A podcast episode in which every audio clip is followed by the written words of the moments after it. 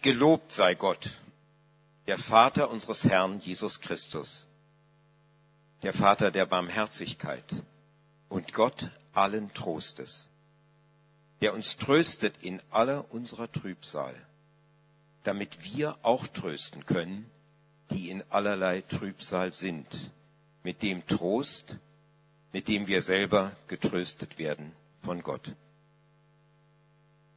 Denn wie die Leiden Christi reichlich über uns kommen, so werden wir auch reichlich getröstet durch Christus.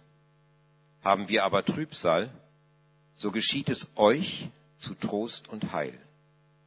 Haben wir Trost, so geschieht es zu eurem Trost, der sich wirksam erweist, wenn ihr mit Geduld dieselben Leiden ertragt, die auch wir leiden. Und unsere Hoffnung steht fest für euch, weil wir wissen, wie ihr an den Leiden teilhabt, so werdet ihr auch am Trost teilhaben. Amen.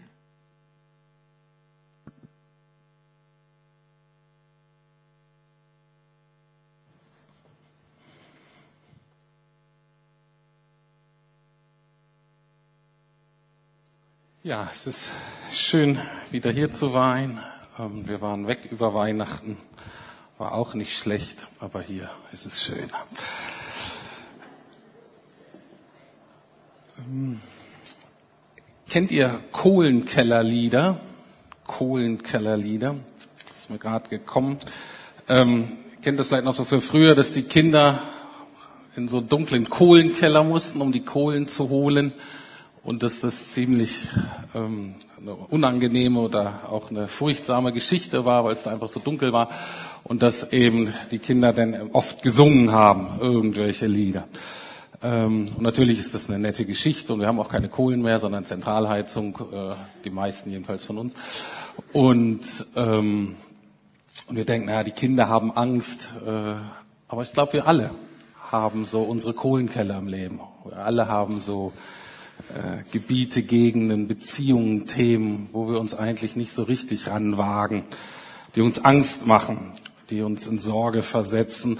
Und da waren zwei Lieder gerade dabei, die möchte ich euch einfach empfehlen, die lohnen sich auswendig zu lernen. Das sind meine Kohlenkellerlieder. Moment, das eine, das letzte mit diesem großen Vertrauen und zu wissen, dass Jesus da ist. Ich glaube, es gibt noch keine gute Übersetzung davon im Deutschen, herrlich im Englischen.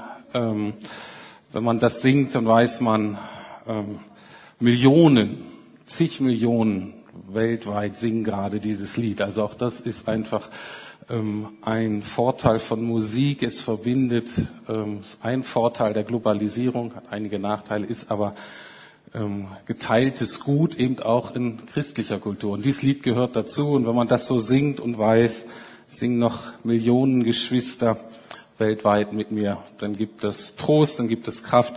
Und das andere mit dem König, der bei mir ist, das ist für mich gerade etwas ganz, ganz Wertvolles. So der mächtigste Herrscher immer bei mir, egal wie lang und wie tief der Kohlenkeller gerade ist wie viel Kohlen ich da hochholen muss, damit es, bis es mir warm wird. Also, das war nicht in der Predigt eigentlich mit drin. Ähm, Empfehlung. Nehmt die beiden Lieder mit. Sucht euch eure Kohlenkellerlieder, die euch durchtragen, die euch ähm, ähm, ja, das Dunkel erhellen. Ähm, und natürlich auch die alte Generation. Paul Gerhard zum Beispiel hat sehr viele, sehr schöne Kohlenkeller Lieder, aber eben auch die neue Generation. Ähm, gut, Thema ist eigentlich das, und es gehört ja dazu, Trost. Wir haben eine sehr schöne Jahreslosung 2016, das ist so eine Gruppe von Christen, irgend so ein Rat, der festlegt, was für so ein Spruch, was für eine Losung über das jeweilige Jahr stehen soll. Und dies Jahr geht es um Trost. 2016, ich werde euch trösten, wie eine Mutter ihr Kind tröstet.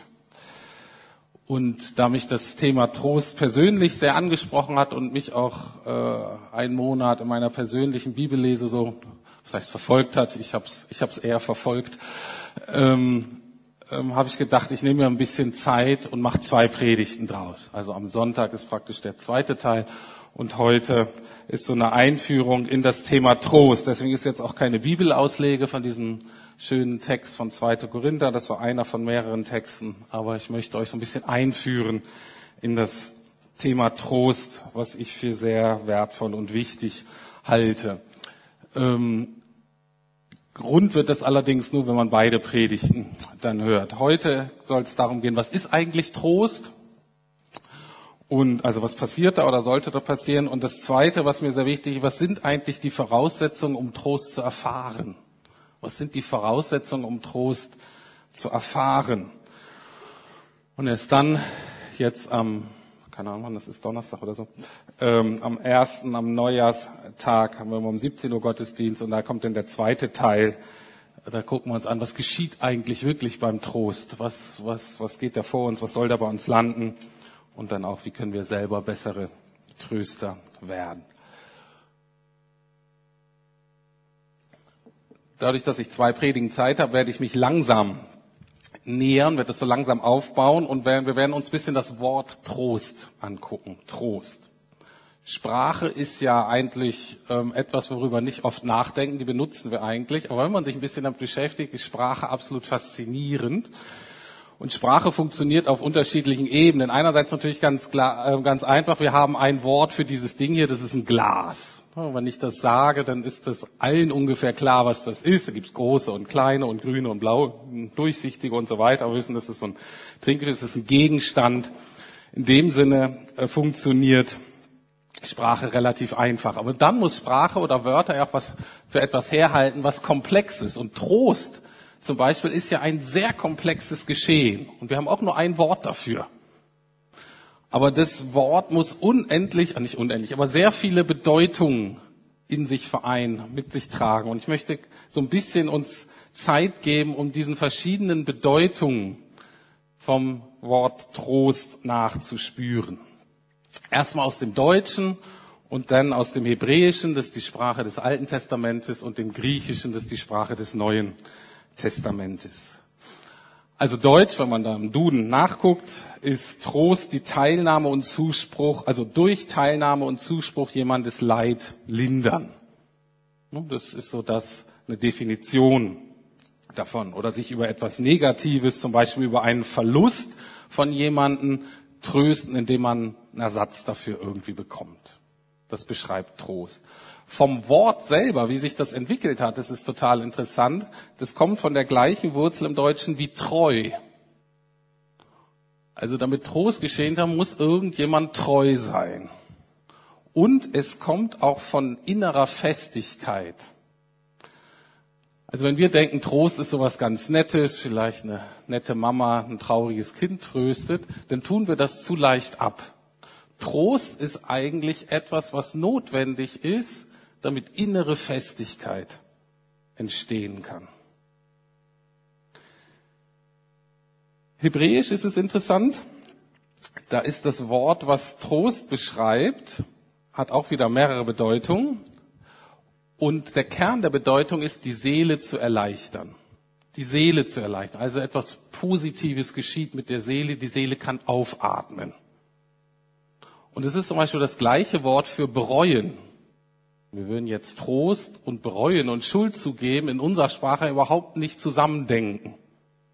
Im Hebräisch ist es aber ähnlich, weil beides schafft der Seele Erleichterung. Und deswegen ist es gut, dass wir heute das Abendmahl feiern und da werde ich nochmal auf diese Bedeutung zurückkommen. Und dann im Griechischen, das ist ja die Sprache des Neuen Testamentes, ähm, ist es ähnlich ähm, faszinierend, die Bandbreite des Wortes trösten, weil das Wort für trösten ist ein ganz allgemeines Wort. Das heißt eigentlich hat mit Rufen zu tun, hat mit Herbeirufen zu tun. Und denke, was, was, was soll das eigentlich? Ähm, also das Wort heißt rufen, herbeirufen, ermuntern, zusprechen, trösten, also ganz breit. Ähm, oder auch das Wort eben Trost, Beistand, Helfer, Anwalt. Alles eine Kiste. Alles in einem in einer Wortfamilie. Und interessant ist, und das werden vielleicht die Theologen unter euch oder die, die schon häufig solche Predigten gehört haben, die werden es vielleicht wissen, dass genau dieses Wort auch für den Heiligen Geist verwendet wird. Also der Heilige Geist, die dritte Person der Gottheit, wird genau mit diesem Wort beschrieben. Die Theologen sprechen manchmal vom Parakleten. Das ist dieses griechische Wort eingedeutscht. Was können wir daraus lernen? Was ist der Heilige Geist? Das ist praktisch den, den wir herbeirufen können, wenn wir ihn brauchen, wenn wir in der Not sind. Und das Faszinierende am Heiligen Geist ist, dass er so kommt, wie wir ihn brauchen. Das heißt, wenn du Kraft brauchst, ich brauche Kraft, kann er dir Kraft geben. Ich brauche Vollmacht, kann er dir Vollmacht geben. Und aber auch, wenn du Trost brauchst, kommt er, um zu trösten. Absolut faszinierend finde ich diese Bandbreite. Und das kann eben der Heilige Geist, der Gott, der da ist, der präsent ist. Und das ist eben zentral für Trost, der treu ist und der da bleibt. Soweit die Annäherung über die Wortbedeutung zum Thema Trost. Auch wichtig zu verstehen ist, dass Trost etwas ganz Kostbares ist von Gott. Etwas, was Gott sehr, sehr wertschätzt. Und man erkennt es indirekt auch daran, dass er als ein Zeichen von Strafe oder von Gericht das ist in der Bibel, wo er sagt, da passiert Leid und Schmerz, aber es gibt keinen Trost. Das ist aus Gottes Sicht eine ganz schreckliche Situation. Nebenbei gemerkt, das ist das, weshalb Depression so unerträglich ist für viele. Weil du Leid und Not hast, aber du hast keinen Trost. Du hast nur innere Unruhe und weißt nicht, nichts ist da gerade, was dich tröstet.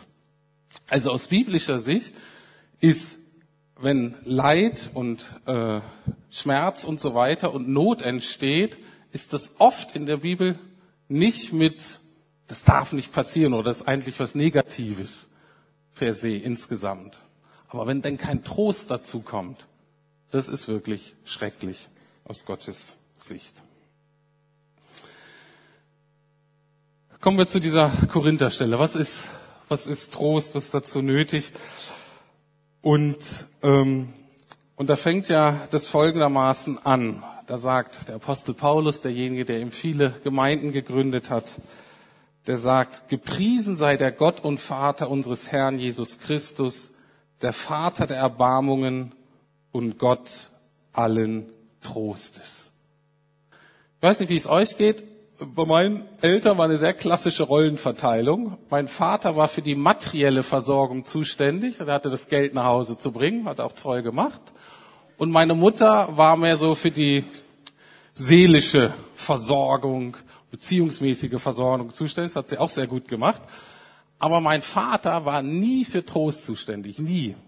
Ich wäre nicht im Traum eingefallen, beim Aufwachsen, wenn ich Trost brauchte, zu meinem Vater zu gehen. Das wäre, da wäre ich nie drauf gekommen. Und das ist so toll, wenn man dann Christ wird und anfängt in der Bibel zu lesen und zu merken, wow, Gott ist ja ganz anders. Gott ist ein Vater der Erbarmung und Gott allen Trostes. Und du denkst, wow, das ist ja mal eine gute Nachricht. Ist ja der Hammer. Wie gibt's einen Vater, der für Trost zuständig ist? Wo gibt's das denn? Kannte ich nirgends. Keiner von meinen, ähm, entweder waren die Väter nicht da oder das war genauso verteilt. Und hier zu merken, Gott ist auch ein Gott des Trostes. Und solche, solche Sätze, die müssen wir einnehmen wie Medizin. Die müssen wir immer wieder einnehmen. Das dauert, bis das Klick macht. Das dauert, bis das landet. Aber das ist die Wahrheit über unseren Gott. Und wenn, wenn denn so das Bild sich verändert von Gott und wie Gott ist, und wenn sich denn das Bild verändert, wie Männer sein können oder wie Väter sein können, dann kommt Heilung in unser Leben. Dann wird das einfach so, wie Gott sich das gedacht hat. Ich glaube, dass Männer und Frauen in der Regel unterschiedlich trösten. Es unterschiedliche Arten des Trostes gibt, aber auch Väter sind zuständig für Trost. Und Gott ist der Vater der Erbarmung und Gott allen Trostes. Das ist der Vater. Ich bleibe kurz bei Gott, der zweiten Person Gottes. Wir hatten ja gerade Weihnachten oder eigentlich sind wir immer noch in der Weihnachtszeit, wenn man so das Kirchenjahr sieht. Ähm, Und da ist es ja so, dass Jesu Geburt angekündigt wird von allen möglichen Leuten. Ne? Also man hat ja das Gefühl, die Engel haben da wirklich absolut äh, Rush Hour, die überall tauchen die irgendwo auf und erzählen irgendwelchen Leuten, Jesus kommt. Und, äh, und einer, ähm, einmal kommt er zu einem ganz alten Mann. Von dem wird gesagt, ähm, der wartet sein Leben lang auf den Trost Israels. Der wartet sein Leben lang auf den Trost Israels und ist deutlich, Jesus ist der Trost Israels. Jesus ist der Trost überhaupt, den Gott in diese Welt gesandt hat. Jesus ist auch dein und mein Trost. Und dann der Heilige Geist, ich habe es euch gesagt, ist der Tröster schlechthin, der Beistand, derjenige, der da ist. Und zwar als das, was wir gerade brauchen. Und deswegen ist es mir wichtig, dass ich bei dieser Predigt den Fokus wirklich auf Gott richte. Natürlich ist es schön, wenn wir uns als Menschen trösten und es ist gut, wenn wir als Ehepartner irgendwie lernen, einander zu trösten oder wenn wir besser werden, unsere Kinder zu trösten und so weiter ähm, oder bei Freunden oder im Hauskreis, überall, selbst auf dem Arbeitsplatz, Trost ist überall notwendig. Es ist wichtig, dass wir das, äh, dass wir das lernen. Aber wichtig ist mir, dass wir das erstmal ganz zentral mit Gott in Verbindung bringen. Gott ist ein Gott des Trostes und er möchte uns trösten. Er möchte, dass wir das erfahren von ihm. Jesaja 51, Vers 12 spricht Gott, ich, ich bin es, der euch tröstet. Und das soll real sein, das soll erfahrbar sein.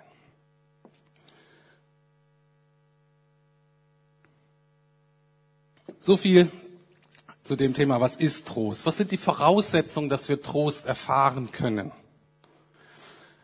Wichtig ist, dass es nicht hauptsächlich ein theoretisches Konzept ist, sondern wirklich eine Erfahrung. Und deswegen weiß ich auch, dass ich das Entscheidende nicht heute in der Predigt vermitteln kann. Ich kann euch nur einen Verständnisrahmen dafür geben, aber die Tröstung selber geschieht hoffentlich ein bisschen, aber sonst hauptsächlich nicht in der Predigt, sondern eigentlich im Gebet, in der direkten Begegnung mit Gott oder vielleicht in einem Zweiergespräch oder in einer kleinen Gruppe von Freunden. Da kann Trost laufen, nicht in der Predigt. Die Bibel, gerade im Alten Testament, hat eine ganz wunderbar bildliche Sprache, sinnliche Sprache. Und ich hatte jetzt viele von solchen Versen mitgebracht. Ich bringe euch mal einen mit, um zu zeigen, dass es wirklich um eine Erfahrung geht. In Jesaja 66, Vers 11 steht, geht eigentlich um Jerusalem und äh, was mit dem passiert, aber ähm, hier passt es jetzt auf, dies, auf das Thema. Da steht, damit ihr saugt und euch sättigt an der Brust ihrer Tröstung, damit ihr schlürft und euch labt an der Fülle ihrer Herrlichkeit. Also Herrlichkeit ist auch erfahrbar, aber hier im Trost auch. Ganz reale, erfahrbare, sinnliche Sprache, damit ihr saugt und euch sättigt an der Brust ihrer Tröstung. Nicht nur ein theoretisches Konzept, eine Erfahrung. Wie ich selber schon vorhin gesagt habe, und der Heilige Geist möchte uns was schenken, was wir vielleicht noch nie erfahren haben. Vielleicht waren unsere Eltern gar nicht da oder die waren nicht in der Lage zu trösten. Also ich kannte Trost von meiner Mutter und dann ist es immer ganz gut, wenn man schon was kannte und Gott dann das sozusagen darauf anknüpfen kann und den Heiligen und vervollkommnen kann. Aber manchmal muss Gott was in uns anlegen, was noch nie da war. Und es dauert dann ein bisschen länger in der Regel. So langsam einpflanzen und es braucht dann Zeit zum Wachsen. Ähm, ich glaube, dass es ganze Kulturen gibt, die das mehr oder weniger haben. So ein Wort, wenn ich ähm, mit kommunistischen Ländern konfrontiert war, teilweise auch noch vielleicht in Ostberlin oder so, aber dieser ganze Kulturkreis, ich fand viele Menschen, denen ich da begegnet bin, ich wusste nicht genau, wie ich die beschreiben sollte, aber dann fällt mir so, die fand ich trostlos. Da war was Trostloses. Und es gibt auch heute, wenn du in Kulturen guckst, es gibt Kinder, es gibt Menschen, die gucken, sehen einfach absolut trostlos aus. Und es hat interessanterweise nicht hauptsächlich was mit Armut zu tun oder mit materiellen Dingen, sondern da ist anscheinend eine Form von Beziehungslosigkeit, ein Konzept, den Menschen zu denken und menschliche Beziehungen zu leben, die irgendwie die Menschen trostlos zurücklassen hart im Äußeren, aber innerlich ohne Festigkeit. Trostlos. Und auch uns, wie gesagt, ich mache den Menschen da gar keinen Vorwurf, unter uns gibt Menschen, die sind klug, die sind gebildet, die sind sozial gut integriert, die sind leistungsfähig, aber sie kennen keinen Trost. Und vielleicht ist dieses Jahr, wenn das Thema so reingeworfen wird, könnt ihr das prüfen, um erste Voraussetzung gleich zuzugeben, zu sagen, Gott, ich kenne das überhaupt nicht. Ich weiß gar nicht, was das ist. Und wenn du mir da was geben möchtest, was ich noch nicht kenne, dann nimm du mich an die Hand und zeig mir, was dazu nötig ist. Das wäre vielleicht die erste Voraussetzung, um das Thema zu entdecken, ist sagen, ich habe keine Ahnung, wovon der redet. Das ist reine Theorie. Ich habe das noch nie erfahren. Dann sei ehrlich und sag Gott, so ist es. Aber wenn dir das wichtig ist, dann möchte ich, dass das irgendwie bei mir landet. Hm. Wie landet es? Um Trost zu erfahren, muss man seine Bedürftigkeit zugeben. Damit Trost bei uns landet, muss man seine Bedürftigkeit zugeben. Und auch hier ist es ganz wichtig, dass wir das ernst nehmen, was Jesus mal gesagt hat, dass wir zumindest in diesem Punkt auch wie die Kinder werden müssen. Und es ist in unserer Gesellschaft nicht so leicht, seine Bedürftigkeit zuzugeben. Wie gesagt, ich habe manchmal so das Gefühl, dass Gott so ein Bäckermeister ist und er sitzt in seinem Laden und hat die tollsten, frischen, duftenden Backwaren und wir kommen in seinen Laden und sagen, ich will aber ein Kilo Bratwurst. Und Gott sagt, okay, ich habe ja keine Bratwurst. Und wir gehen ärgerlich weg. Also, dass das, was Gott im Angebot hat und dass das, was wir gerade wollen, dass das nicht zueinander kommt. Wir wollen doch, dass unser Leben effizient funktioniert dass wir effektiv sind. Wir wollen, dass es klappt. Wir wollen doch alle vor Not und Schmerz und Versagen bewahrt werden. Jesus hat mal einen schönen Satz gesagt, der ist sehr bekannt. Jesus hatte mal eine, viele gute Sachen gesagt natürlich, aber er hat eine so eine ganz bekannte Predigt. Die heißt die sogenannte Bergpredigt und daraus hat er so einige Sätze gesagt, die sehr bekannt sind und einer von diesen bekannten Sätzen ist, glückselig die Trauernden, denn sie werden getröstet werden. Also glückselig heißt, so eine Art höchste Form des Glücks. Ganz besonders freuen können sich die Trauernden, denn sie werden getröstet werden. Und wir lesen das so und sagen, das ist ja schön und gut. Für Afrika ist das gut, für Syrien ist es gut. Aber wir wollen doch überhaupt nicht trauern. Wir tun doch alles, um überhaupt nicht traurig zu sein. Und dann gucken wir uns nochmal diese Stelle an von 2. Korinther 1, die Peter vorhin vorgelesen hat. Das ist die zentrale Stelle im Neuen Testament über Trost, außer denen, die über den Heiligen Geist. Und da habe ich mal dick unter ähm, dick gemacht all die Worte, die dazugehören. Drangsal und Leiden, Betrübnis, Bedrängnis, Not. Der zweite Korintherbrief ist der Brief, wo Paulus sich die Freiheit nimmt, mal drüber zu erzählen, was ihn das eigentlich kostet, Apostel zu sein. Was es ihn eigentlich kostet, zu Jesus zu gehören. Und das beschreibt er in aller Offenheit. Und da kommt immer wieder Not, Leid, Hunger, Durst, geschlagen, fast abgesoffen im Schiffunglück und so weiter. Und in dem Brief, das ist der Brief mit den Passagen, über Trost. Das heißt, wir wollen gar nicht getröstet werden, weil wir von Gott verlangen, dass es gar nicht so weit kommt, dass wir es nötig haben. Wir wollen gar nicht, dass wir das brauchen. Wir tun alles daran, um das zu vermeiden. Und deswegen ist das häufigste oder dominierende Gefühl in unserer Gesellschaft eigentlich, dass ganz viele Leute genervt sind. Die sind genervt, die sind gereizt, die sind ungeduldig. Das passt total in unsere Kultur. Warum? Weil genervt sein und Reiz und hat letztlich mit Ärger zu tun. Und Ärger ist eine tolle Motiv ist eine tolle, tolles Gefühl, weil es nämlich motiviert. Ne? Äh, gereizt sein, Ärger, das aktiviert. Wir wollen doch Kontrolle haben in unserem Leben, wir wollen was bewegen, wir wollen das Projekt jetzt abschließen, unsere Kinder sollen funktionieren, wir müssen doch alle funktionieren. Deswegen sind wir alle genervt.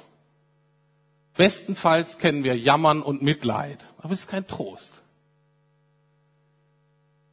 Und deswegen, um bei Trost zu landen, müssen wir gefühlsmäßig auf eine Ebene gehen, die vielen von uns, den meisten, auch wahrscheinlich entweder fremd oder total unangenehm ist, nämlich die Gefühle von Trauer und von Angst. Angst mache ich kurz, Trauer etwas länger. Angst, innere Unruhe, ich packe auch mal Sorgen dazu, die brauchen Trost. Und es ist gut, es einfach mal zuzugeben, dass wir auch nicht alle und immer so starke Glaubenshelden sind, wie wir gern wären, sondern dass wir oft einfach Angst haben, uns unsicher sind, unruhig. 1. Thessalonicher 5,14. Wie gesagt, ich habe jetzt einfach ein paar Verse, ich hätte viele andere nehmen können. Wir ermahnen euch aber, Geschwister, weist die Unordentlichen zurecht, tröstet die Kleinmütigen. Kleinmütig heißt großängstigen. Ne? Kleiner Mut, große Angst. Also tröstet die Ängstlichen, nehmt euch der Schwachen an, seid langmütig gegen alle. Die Ängstlichen brauchen erstmal Trost. Dann brauchen die vielleicht noch viele andere Dinge. Veränderung ihrer Persönlichkeit, mehr Mut, keine Ahnung, aber erstmal brauchen sie Trost. Äh, und wenn meine Kinder das jetzt hören, die fragen vielleicht, ja, Papa, warum, warum machst du das nicht? Also ich bin jetzt nicht der Held des Trostes, äh, zwangsläufig. Aber ich weiß, dass Gott es ist und dass ich so werden möchte wie Gott. Also. Zweites, Psalm 94, Vers 19. Als viele unruhige Gedanken in mir waren, beglückten deine Tröstung meine Seele. Als viele unruhige Gedanken in mir waren, beglückten deine Tröstung meine Seele. Wann ist bei dir der Zeitraum, dass viele unruhige Gedanken in dir sind? Bei mir ist es nachts. Nachts. Und ich habe gelernt, ich habe Jesus irgendwann mal mein Leben gegeben, hatte aber irgendwie das Gefühl, das bezieht sich nur auf den Tag. Bis ich irgendwann kapierte, ha, die andere Hälfte gehört auch dazu. Jesus will auch meiner, Herr meiner Nacht sein. Und ich habe immer nur gebetet, wie ich mit kleinen Kindern gebetet habe. Und für, ja, ich wollte, dass ich gut schlafe und gute Träume habe. Mehr habe ich von der Nacht nicht erwartet. Und wenn das nicht kam, da war ich ärgerlich. Ich habe gesagt, Gott, mach doch hier was, ich will unbedingt schlafen, ich brauche Schlaf. Und Schlaf ist gut, ist in der Tat nicht unwichtig, aber ich habe gelernt, dass Gott weiß, dass es manchmal Phasen in meinem Leben gibt, wo ich etwas viel nötiger brauche als Schlaf. Und das ist die Tröstung meiner Seele. Das ist die Tröstung meiner Seele. Und das geschieht in der Regel bei mir nachts. Warum? Morgens bin ich eher, gut, ich bin auch für unsere Morgenroutine, morgen ist eher Hektik und morgen, wenn ich bete, bin ich eher energiegeladen, da soll es vorangehen, da habe ich Lust auf den Tag, nicht immer, aber oft und will was bewegen. Und abends bin ich in der Regel müde, schlaf ein. Und dann in der Nacht passiert es immer häufiger, dass Gott sagt, mal zu, Freundchen, du hast ja so viel gemacht heute am Tag und so viel Gutes getan, aber du hast deine Seele etwas vernachlässigt die ist jetzt dran in der Nacht. Und irgendwann habe ich gedacht, okay Gott, ich weiß, ich werde mir, also ich habe so ein bisschen habe ich die Wahl. Ich habe euch das schon mal gesagt. Ich habe die Wahl. Gott sagt, ich lass dich gerne schlafen, aber dann musst du dich mehr Zeit für mich, für deine Seele tagsüber nehmen. Dann lass ich dich auch schlafen. Aber wenn du das nicht tust, dann muss ich dich halt in der Nacht wecken. Und ich habe gelernt, dass da ganz viel Barmherzigkeit Gottes drinsteckt, der mir nicht erlaubt, einfach weiter im Hamsterrad zu laufen. Und in dem Moment gibt's eben diese herrlichen Tröstungen der Seele. Entweder solche Lieder, diese Kohlenkellerlieder, oder aber auch so tolle Bibelverse wie alle Sorge werft auf ihn, denn er kümmert sich um euch oder er ist besorgt um euch. Kennt das wahrscheinlich die Gedanken, die sich irgendwann absolut sinnlos im Kreis drehen und es bringt keinem etwas, wirklich keinem außer vielleicht der Schlafmittelpharmazie, aber sonst nirgend, niemandem. Und dann irgendwann der rettende Gedanke, wow, das, was mich umtreibt, das, was mich besorgt, egal in welchem Lebensbereich, auch darum ist Gott besorgt. Und er sieht das. Und er möchte sich drum kümmern. Und das ist zum Beispiel ein so ein Art, wie bei mir dann Trost landet. Also, ihr müsst gucken, wann ist euer Zeitraum, wo Gott die Gelegenheit hat, euch zu trösten.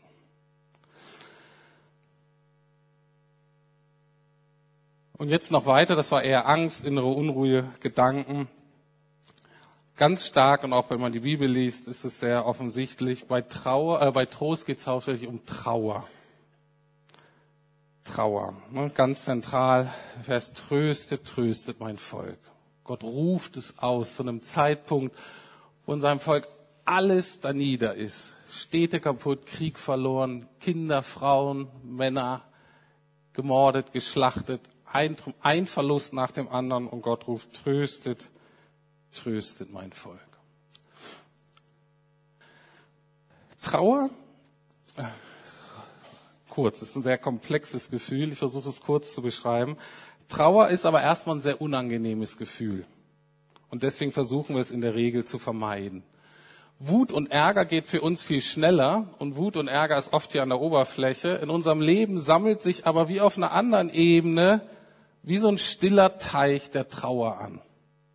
Und da tropft es über Jahre hinein und es wird größer und wird mehr. Und in diesem Teich sind all die Momente, all die Erfahrungen in unserem Leben, in dem ich etwas, was mir sehr wichtig war, nicht eingetreten ist, wo ich etwas verloren habe, entweder an Menschen oder vielleicht Lebensträumen oder Möglichkeiten. Und ich dachte, die sind so wichtig für mich. Und die habe ich verloren. Oder aber einfach auch Schmerz, seelischer Schmerz, der mir, der meiner Seele zugefügt wurde. Und das sammelt sich denn da. Und im Schmerz hat es genau dazu zu tun, erstmal überhaupt zu diesem stillen Teich hinzukommen und dann zu lernen, das loszulassen. Und in der Regel ist das, also es nützt in der Regel nichts, da einfach mal aufzumachen und die Stämme brechen zu lassen. Das ist nicht geschickt. Das zerlegt einen in der Regel. Zumindest wenn man älter ist als 40. Äh, wenn man früher damit anfängt, ist es, ist es gut. Ähm, aber es ist mehr wie so ein Staudamm, wo man langsam so die Luke aufmacht, wo das so nach und nach abfließen kann. Und es hat sehr viel mit Loslassen zu tun, von Träumen, von Menschen, von Lebenswegen, von Möglichkeiten. Dinge, die so, wie wir sie gehofft haben, nie zurückkommen werden. Wir wissen, dass Gott erstattet im Himmel. Wie das aussieht, weiß ich nicht genau. Aber so, wie wir uns das vorgestellt haben, wird es nicht wiederkommen. Bei Trauer hat es einfach damit zu tun, dass wir verletzt wurden. Und das tut einfach weh. Und Trauer macht uns erstmal passiv, es macht uns verletzt, macht uns abhängig, wir fühlen uns nackt, wir fühlen uns bedürftig, all solche Dinge, die man als erwachsener Mensch eigentlich nicht erfahren möchte. Und Trauer konfrontiert uns mit dieser ganz unangenehmen Frage, bleibt Gott letztlich bei mir oder bleibe ich am Ende doch alleine und vielleicht ungeliebt, unerfüllt zurück? Eine ganz tiefe Frage. Und die möchte Gott aber beantworten. Und da möchte er reinkommen und uns trösten.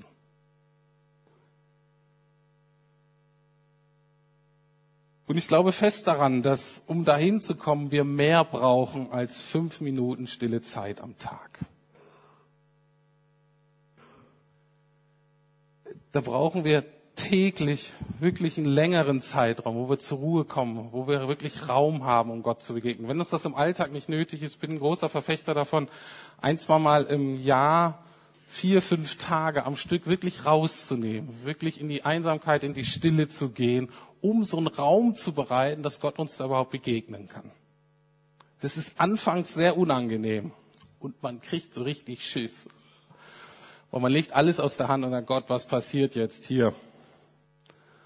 Aber am Ende ist zumindest meine Erfahrung von denen, die am Ende wartet immer ein Vater der Erbarmung und Gott allen Trostes. Und das kann ich euch nur ermutigen, wenn ihr 2016 anguckt, Jahresplanung. Wenn ihr es nicht in euren Alltag oder in eure Woche kriegt, solche Zeiten, nehmt euch im Jahr etwas. Oder natürlich auch vielleicht eine Gebetszweierschaft, jemanden, der mit euch Rechenschaft ist, vielleicht auch eine Seelsorge, einfach jemanden, wo er sagt, Mensch, ich habe mal eine Stunde Zeit und jemand, der mir zuhört, der mit mir darüber betet. Oft reicht es schon. Aber das ist notwendig, weil wir Raum brauchen, damit Gottes tröstende Gegenwart uns erreicht. Aber, ich komme zum Schluss, man kann sich auch entscheiden, sich nicht trösten zu lassen. Zum Beispiel ich als Junge, ich hatte eine Mutter, die war eine tolle Trösterin und ich habe das auch manchmal in Anspruch genommen. Aber rückblickend habe ich gedacht, ganz oft habe ich es überhaupt nicht in Anspruch genommen, weil ich es nicht gewollt habe. Ich war Junge, bin ich immer noch, ne? Und äh, und ich wollte es alleine hinkriegen. Ich wollte das selber schaffen. Ich wollte nicht drüber reden. Ich wollte mich nicht trösten lassen. Ich wollte es nicht zugeben. Ich wollte stark sein. Kann man auch. Kann man sich auch zu entscheiden. Jesus sagt etwas sehr Tragisches. Er guckt so über Jerusalem, seinem Volk Israel, die Juden, und er sagt, wie oft habe ich euch sammeln wollen, wie in der Hände ihre Küken. Also ein sehr tröstendes, sehr schönes Bild.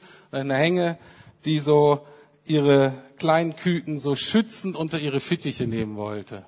Und Jesus sagt, das bin ich. Und wie oft habe ich mich danach gesehnt, aber ihr habt nicht gewollt. Ihr seid einfach nicht gekommen. Vielleicht sind hier einige unter uns, die mal so eine Entscheidung getroffen haben. Ich mache das alleine. Ich lasse mich nicht trösten das ist nicht für mich. Da kann ich euch nur ans Herz legen, nehmt die Entscheidung zurück. Vor euch selbst und vor Gott. Und sagt, ich habe mir hier einen Lebensweg verbaut. Ich habe mir hier einen Zugang zu dir verbaut. Nehmt diese Entscheidung zurück und sagt, ja, ich merke jetzt, ich brauche das und ich will das entdecken. Und ich will euch jetzt im Auftrag Jesu zum Abendmahl einladen, dann noch das Abendmahl hat etwas oder kann etwas sehr, sehr Tröstliches haben. Ich komme zurück auf diese Wortbedeutung aus dem Hebräischen. Da geht es ja darum, dass Breuen und Trösten das gleiche Wort ist. Es hat beides damit zu tun, die Seele, die Seele zu erleichtern. Und das Abendmahl, natürlich müssen wir nicht so lange warten bis zum Abendmahl, aber das Abendmahl auf alle Fälle ist eine sehr gute Gelegenheit, die uns wieder Raum gibt, mal zuzugeben, wie es so wirklich aussieht in meinem Leben. Und zuzugeben, mal auf die dunkle Seite, auf die Schattenseite, auf die Seite zu gucken, wo ich jetzt nicht so erfolgreich bin. Vielleicht eine Seite, die ich eben auch nicht so gern zeige, wahrscheinlich auch gar nicht zeigen muss.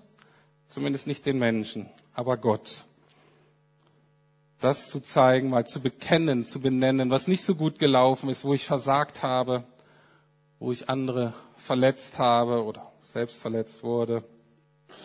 Und dann die Zusage im Abendmahl, dass Gott gegenwärtig ist und in dem Sinne eben mit seiner Vergebung, mit seinem Trost, mit seiner Erneuerung.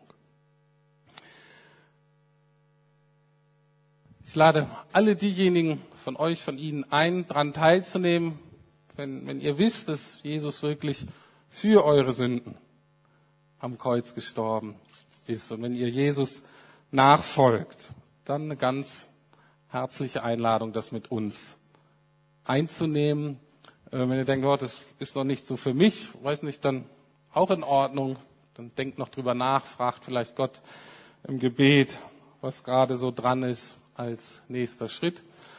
Und als Vorbereitung äh, machen wir das äh, oder mache ich das manchmal, dass wir ein gemeinsames Sündenbekenntnis lesen. Und dann ist das vorformuliert, aber ich muss natürlich dann dahinter stehen und sagen, okay, das kann ich so sagen. Da kann ich meine Schuld bekennen und eben dann auch Erleichterung durch und in der Vergebung empfangen. Also zu diesem Sündenbekenntnis, und jetzt sprechen wir, bitte ich euch aufzustehen.